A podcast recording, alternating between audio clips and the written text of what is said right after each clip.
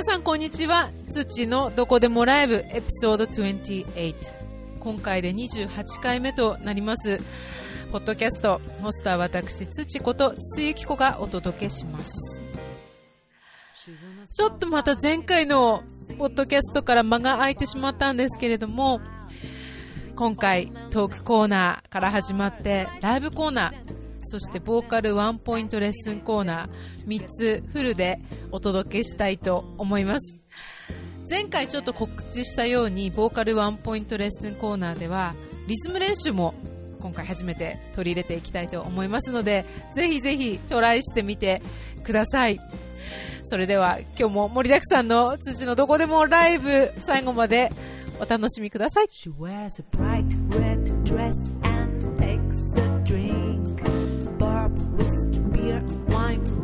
ちょっとテンション高めに始まりました。土のどこでもライブ。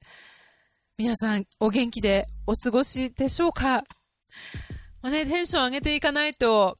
ちょっとやってられない季節になってきましたね。もう本当今日の秋田、これ秋田からあのお届けしてるんですけれども、もうついに本格的な寒波がやってきたような天候でして、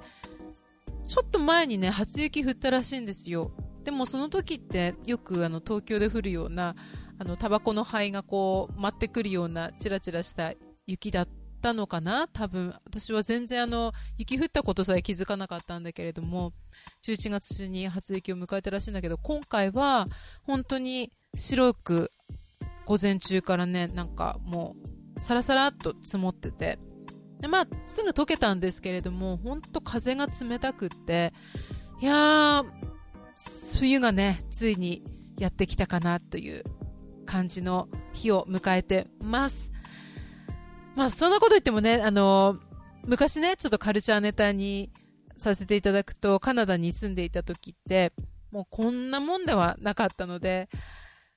一番寒い時私が経験したのはマイナス37度。で、多分体感温度はもっと低いんですよね。風が冷たいから。だから10月ぐらいからもう雪降り始めてたし、もうそんな全然、もう、一桁台の寒さなんてマイナス5度とか6度とかねそれってもう全然寒いうちに入んなかったぐらいの記憶がありますがでも人ってやっぱりそこの地域にいると体が慣れるのでもう今はそんな1度1度台っていうか1桁台でももうやってられないぐらい寒くなったんだけどねということでまあ天気のよくある話題はここまでにしておきますが本日のトークコーナーちょっと映画と音楽の話題をお届けしたいと思います。というのも、この間ね、11月の24日、東京でね、見てきたんですよ。Back to the Future in Orchestra. ほんと最近あの、この映画のことばっかりで、本当すいませんって感じなんですけれども、あのまあ、私事で申し訳ないんですが、すごくバックトゥザフューチャーが好きでして、まあ、それはちょっと前のねポッドキャストでもお話ししたように今回今回というか今年か30周年迎える映画じゃないですか。でマーティンがその降り立ったっていろんなイベントが今年は本当に盛りだくさんなんだけれどもその一環でそのバックトゥザフューチャーの映画とオーケストラが本当にこう一緒に融合するっていうそのイベントが行われたんですよね。で聞いてらっしゃる方の中にはもしかして、あ、私も僕も行ったよっていう人もいるかもしれないんですけれども、どっかで合ってるかな？20 11月の23日に東京国際フォーラムで行われてでそれの、まあ、1回目の公演がすぐ完売したってことで同じ日の夜に、まあ、再公演が決まってでそれも売り切れたってことで次の日の24日に墨田トリフォニーホールっていう本当オーケストラ用のホールであの再追加公演が開催されたんですよね。で私はその24日の再追加公演の方に行ってきたんですけれども行くまでやっぱりちょっとすごく迷ってたんですよ。やっぱ旅してまでオーケストラにお金払ってっていうかやっぱ比較的オーケストラって高いじゃないですか。でしかもやっぱり人気の映画だから、まあ、それなりのお値段で、でも、結果的には、本当に行ってよかったっていう感動ですね。ちょっと今日はお話ししたかったんですけども、でちょっと待ってくださいね。バックトゥザフューチャーの映画の不安じゃない方にも、あの、聞いていただけるようなトークコーナーにしたいと思うので、ちょっとあの、ここでポッドキャストを切らないで、ぜひ聞いてください。あのですね、と、映画とオーケストラのその融合っていうのが、なんか、まあ、ここからカルチャーネタにもなるんですけれども、ちょっとね、流行ってきてるみたいで、で、まあ、そのバックトゥザフューチャーに限らず、例えば、まあ、ディズニーだったりとか、あとは来年は E.T. だとか、インディ・ジョーンズとか、どんどんやっていくらしいんですね。で、どっちかというとやっぱり、なんだろうね、そのファンタジー系とか、アドベンチャー、SF だとオーケストラがその映画の中でたくさん使われている割合が多いので多分やりやすいのかなって思うんですけれども。なのであのもしかしたら皆さんがその興味を持つ映画もこれからオーケストラとどんどん融合していくかもしれません。でその映画とオーケストラを一緒にやるってことはやっぱり動きに本当にシンクロしてないと結構ちょっとずれたりするとそれで雰囲気がそこで崩れるわけじゃないですかって。本当これどうやって音楽と合わせるんだろうってどうしたら合わせられるんだろうって本当謎のまま行ったんですけれども指揮者の目の前にちゃんとこのスクリーンが置いてあってあの上映されてるものと同じ本当同時に上映されてるのが置いてあってそこに全部こう色だったりとか線だったりとかでちゃんとタイミングを表すものが出てきてるんですよ。でちょうど見えたんですけど。でそれを本当指揮者が一緒にこう指揮をタイミングを本当ぴったり合うようにしてオーケストラに指示を出していくっていう。でまあそのバック・トゥ・フューチャーその墨田トリフォニーホールのところで見たんですけれども本当にぴったりであれすごいなと思ってなんかバックトゥザフューチャーの映画見た方だったら本当ご存知だと思うんですけれども、すごくこう、効果音でオーケストラがバンバン入ってくるんですよ。で、それが例えば、まあ、登場人物のちょっとした動きと、の本当一緒だったりとか、あの、なんかのダイナミックな動きに対してオーケストラがバンって来る。それがちょっとでもずれると本当になんか ちょっとなんかこう、ドリフみたいな感じに なりそうなね、危険性をはらんでるんですけれども、それがまさにもう、映画だけ見てるとオーケストラが演奏してるってわかんないぐらいにぴったり合ってるのが本当素晴らしくって。で、まあ、オーケストラの生のね、プロのオーケストラっていうのは私は多分人生で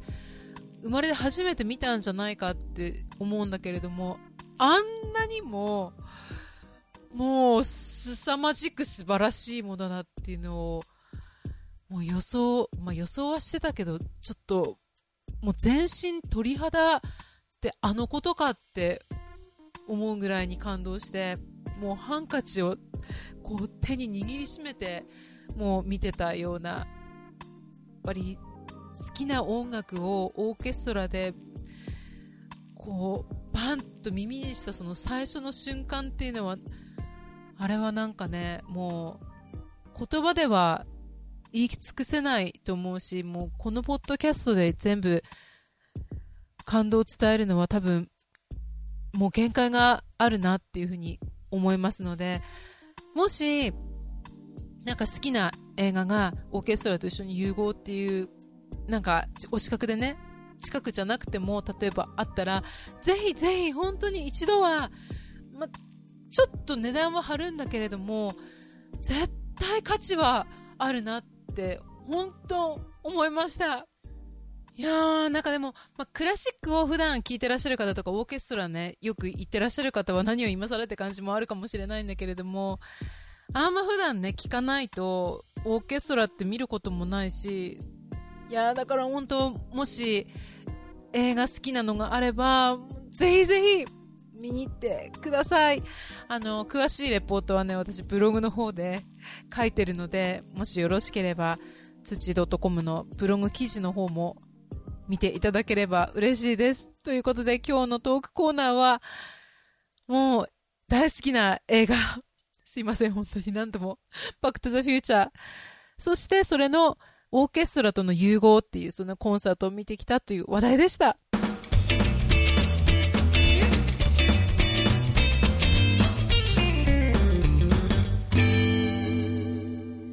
ライブコーナーです。この間ですね、あのー、ちょうど料理と音楽とのコラボイベントっていうのを行ったんですね。で、その時にちょっと新しい新曲、新しい新曲ってなんか頭痛が痛いみたいだな。あの、新曲を歌ったんですけれども、それを今日ここでピアノ弾き語りで歌いたいと思います。皆さんは何月生まれでしょう？なんかエセ占い師みたいなんですけどあの星座あるじゃないですかねまあ自分はさそり座なんですけれども結構ねあの好きになる人の星座とかって気にしますか？あの例えばねまあ私が今まで好きになった人の星座って魚座。あとは乙女座。あとはね天秤座。あと水亀座。獅子座。もう何でもありじゃんみたいな感じの結局は。でもその中であの唯一すごく厄介だった星座があるんですよ。で私が東京に住んでいた時に隣の部屋にマンションの隣の部屋に友達が住んでいてその友達ともこの話で盛り上がったんですけれども魚座の男は厄介だという。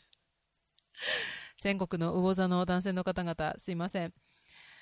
でもそれはすごくあのなんかだろう魚座の人って優しくってでまあ自分だけに優しいわけじゃなくていろんな女の人に優しくってで憎めない。だからすごくムカつくこととかあっても魚座の男性が「ごめんね」とか言うともうつい許してしまうっていう。でなんだろうね。あんまり関係ないかもしれないんだけどあのその、ま、隣のに住んでたその友達の好きな男性も魚座だったんですよ。で私の好きな男性も魚座で両方共通してたあ好きな人は違ってたんだけど魚座っていうのが共通してたんですけどね。なんかその共通する特徴としてはなんかあの母性本能をとにかくくすぐるんですよね魚座の人って。心当たりある方ももしかしていらっしゃるかもしれないんですけれども私獅子座とか水亀座とかはあんま母性本能をくすぐるっていう感じじゃなくってなんかやっぱちょっと男らしかったかなみたいな。で天秤座はねなんかあのー、なんだろう。優しいんだけれどもひょうひょうとしてたっていうなんか感じがする。なんか星座にあんまり興味がない方はごめんなさい。で魚座の人ってやっぱりすごくなんだろうね。どっちかっていうと男男してるっていうよりもちょっとこう感受性がすごく豊かだって繊細で優しくってでなんかロマンチストででなんか本当にこう憎めない感じ。だから本当なんだろう。ムカつくことがあってもつい許してしまうという。で結構女たらしの傾向があるっていうね。そんな魚座の男性のことを歌いました。もし気を悪くされる方がいらっしゃったらごめんなさい。魚座の男。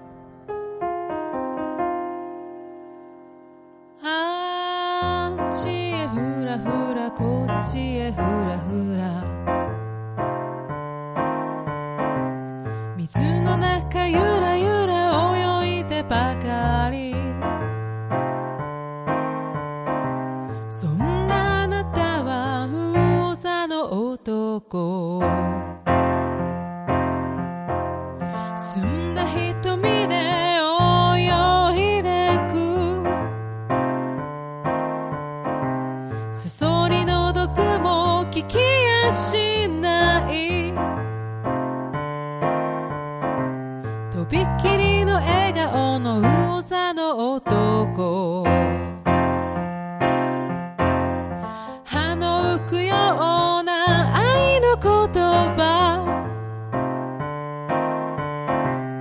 け抜けと耳元でささやく。嘘が上手で罪な男。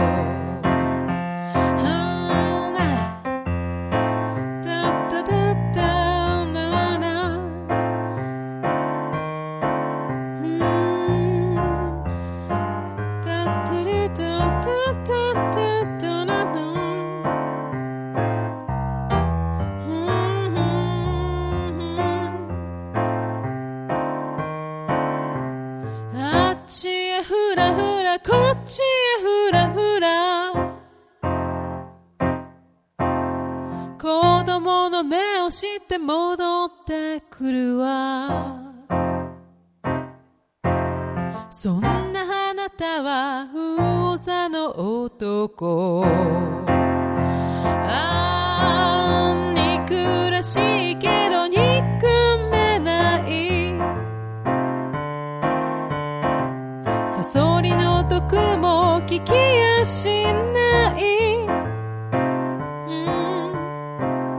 びっきりの笑顔の魚座の男。罪なく瞳の魚座の男。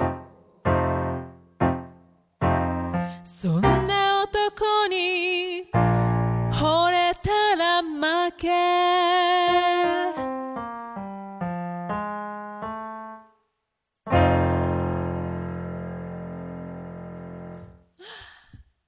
嘘の男でした。最後ちょっと間違っちゃった。ああ、これね、あの、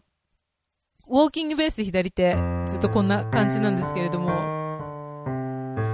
き語りしながらのウォーキングベースって結構ね、あの、慣れないことをしてしまって、ライブの時とかもう本当ビビりながら弾いてたんですけども、今もね、ちょっとビビりながら弾いてたんだけれども、弾き語りをもっともっと本当に練習してうまくなりたいなと、こういうふうなことをすると常々思います。結構比較的とても必死で歌っていた魚座の男、F ブルースウォーキングベースでお届けしました。ありがとうございます。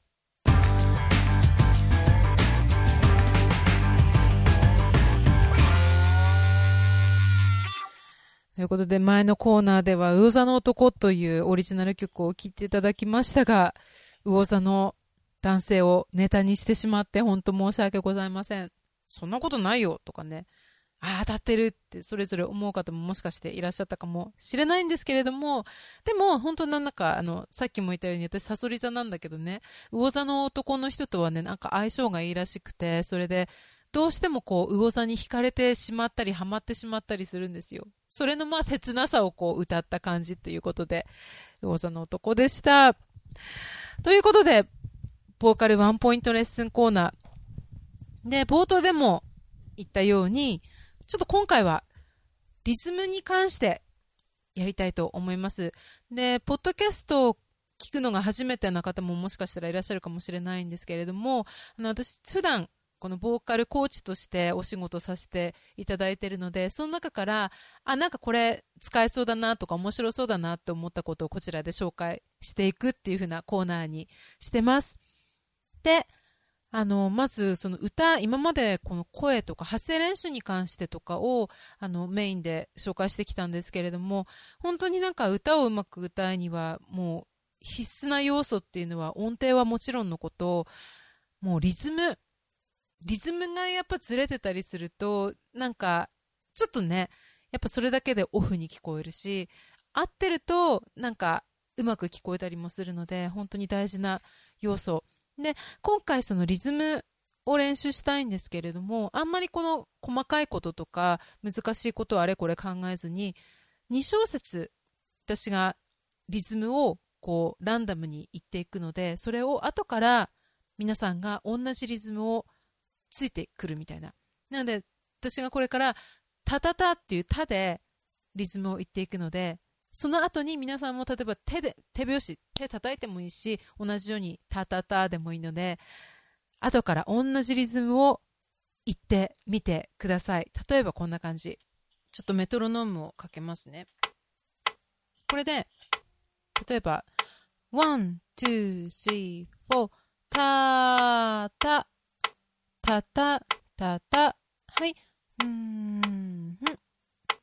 うん、ふん、うん、うん、みたいな、なんかちょっと、うん、ふんふんで軽く言ってみたんですけど、本当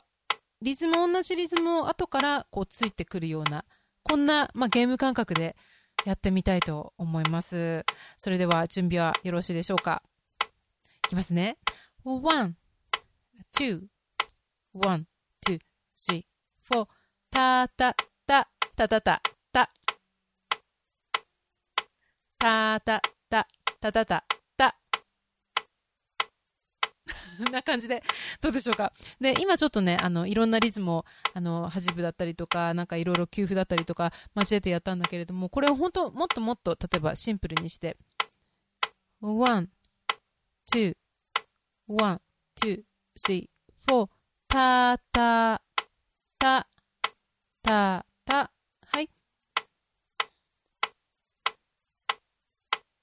もう一回。たたたたた。はい。うん。じゃあですねもう一回次いきますね。と one two one two three four たたたたた。もう一回いきます。たたたたたはい。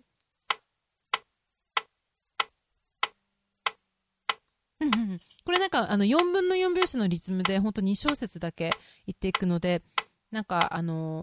結構もうすぐ終わったらすぐみたいななんか、1、2、3、4、5、6、7、8みたいな、8カウントしたらすぐも同じリズムを繰り返すみたいな感じで言ってもらえればいいかと思います。では、もう一回次行ってみますね。1、2、3、4、たたたたたた。もう一回いきます。たたたたたたはいうんうんうんどうでしょうか？ちょっとあのドラマとかのかドラマとかねあのリズムに結構普段から慣れ親しんでる方はちょっと簡単かもしれないんですけれどももう少し8分音符がたくさん入ってるリズムをやってみたいと思います。いきますね。one, two, one, two, and three, four. たたたたたたたたたたたた。た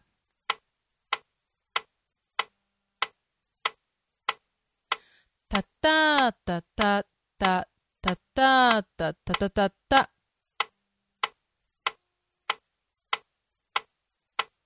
うん。今のはちょっと8分音符だけじゃなくて16分が入ってきたんですけれども、次いきます。1、2、3、4。たたたたたたたたたた。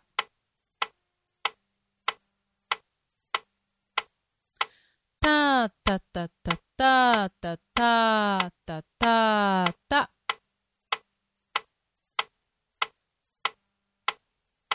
はい、じゃあ最後にもう少しシンプルなのをやって終わりにしたいと思います。one, two, one, two, and three, four. たたたたたた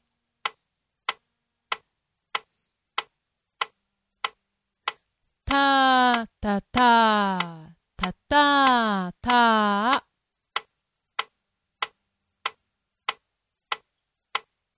はい、こんな感じで、リズムの練習、本当よいしょ。今回、あの、単純にメトロノームを、まあ、2小節分8カウントかけて、あの、同じリズムを後からこう、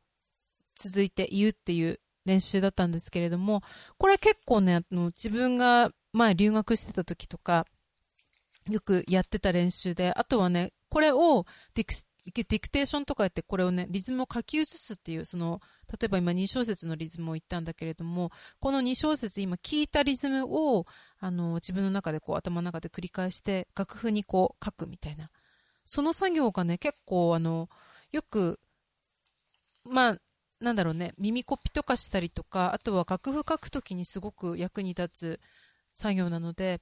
あのディクテーションちょっと興味ある方はこのリズムをあの音符をねあの楽譜にこう書きこ書き取っていく作業もプラスしておすすめします。なんかリズム練習とかあの耳の超音の練習にもなりますよね。どれだけ自分がこう同じリズムを聞き取ってそしてまあ書けるかっていうのって本当よくよく聞いてないとなかなかあのパッと来ないので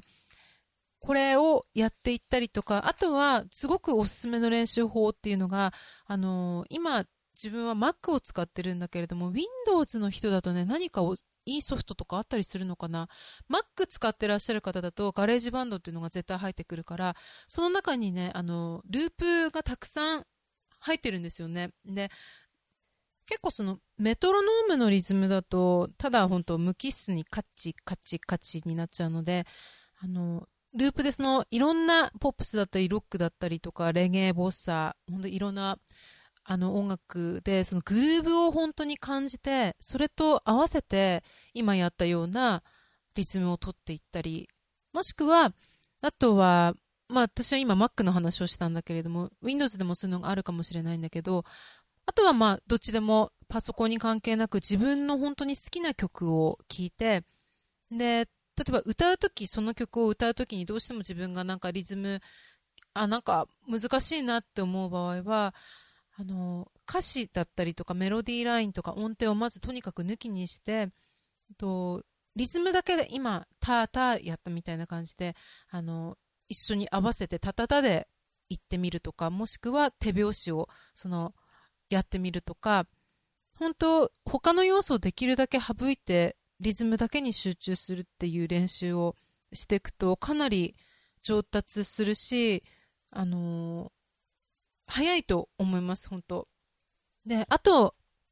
もうどうしてもこの曲リズム難しいんだよなっていう曲があって自分で後から聞いた時にどうしてもここのあの箇所が遅れがちもしくは速くなりがちっていう箇所があったとして原因としてはもしかしてそのリズムが取れてないだけじゃなくてそこの場所ってすごく言葉の言い回しが難しい時とかあの難しくなくてもなんかもたれがちな言葉だったりとか言いにくかったりとかなんか歌詞とかあとは音程だったりとか他の要素の原因も混じってきてる可能性も大いにあるので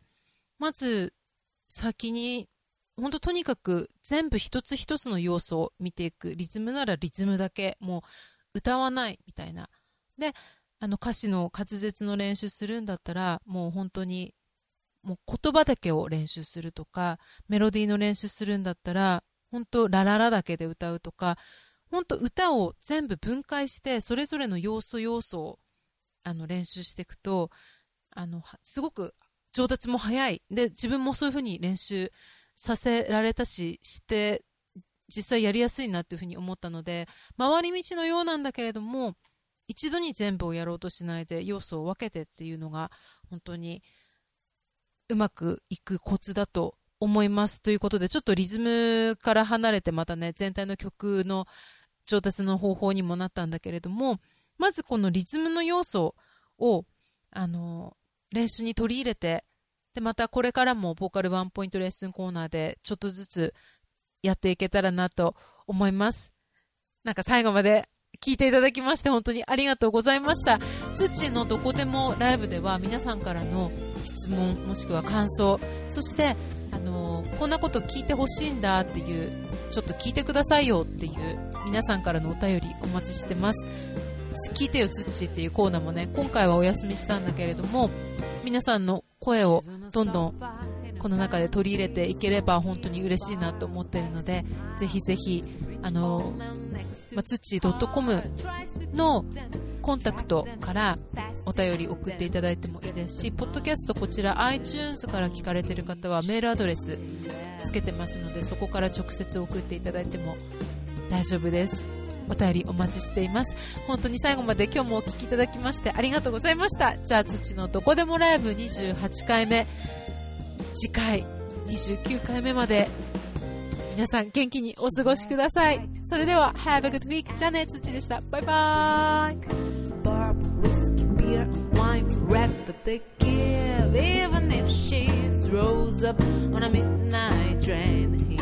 Mama, she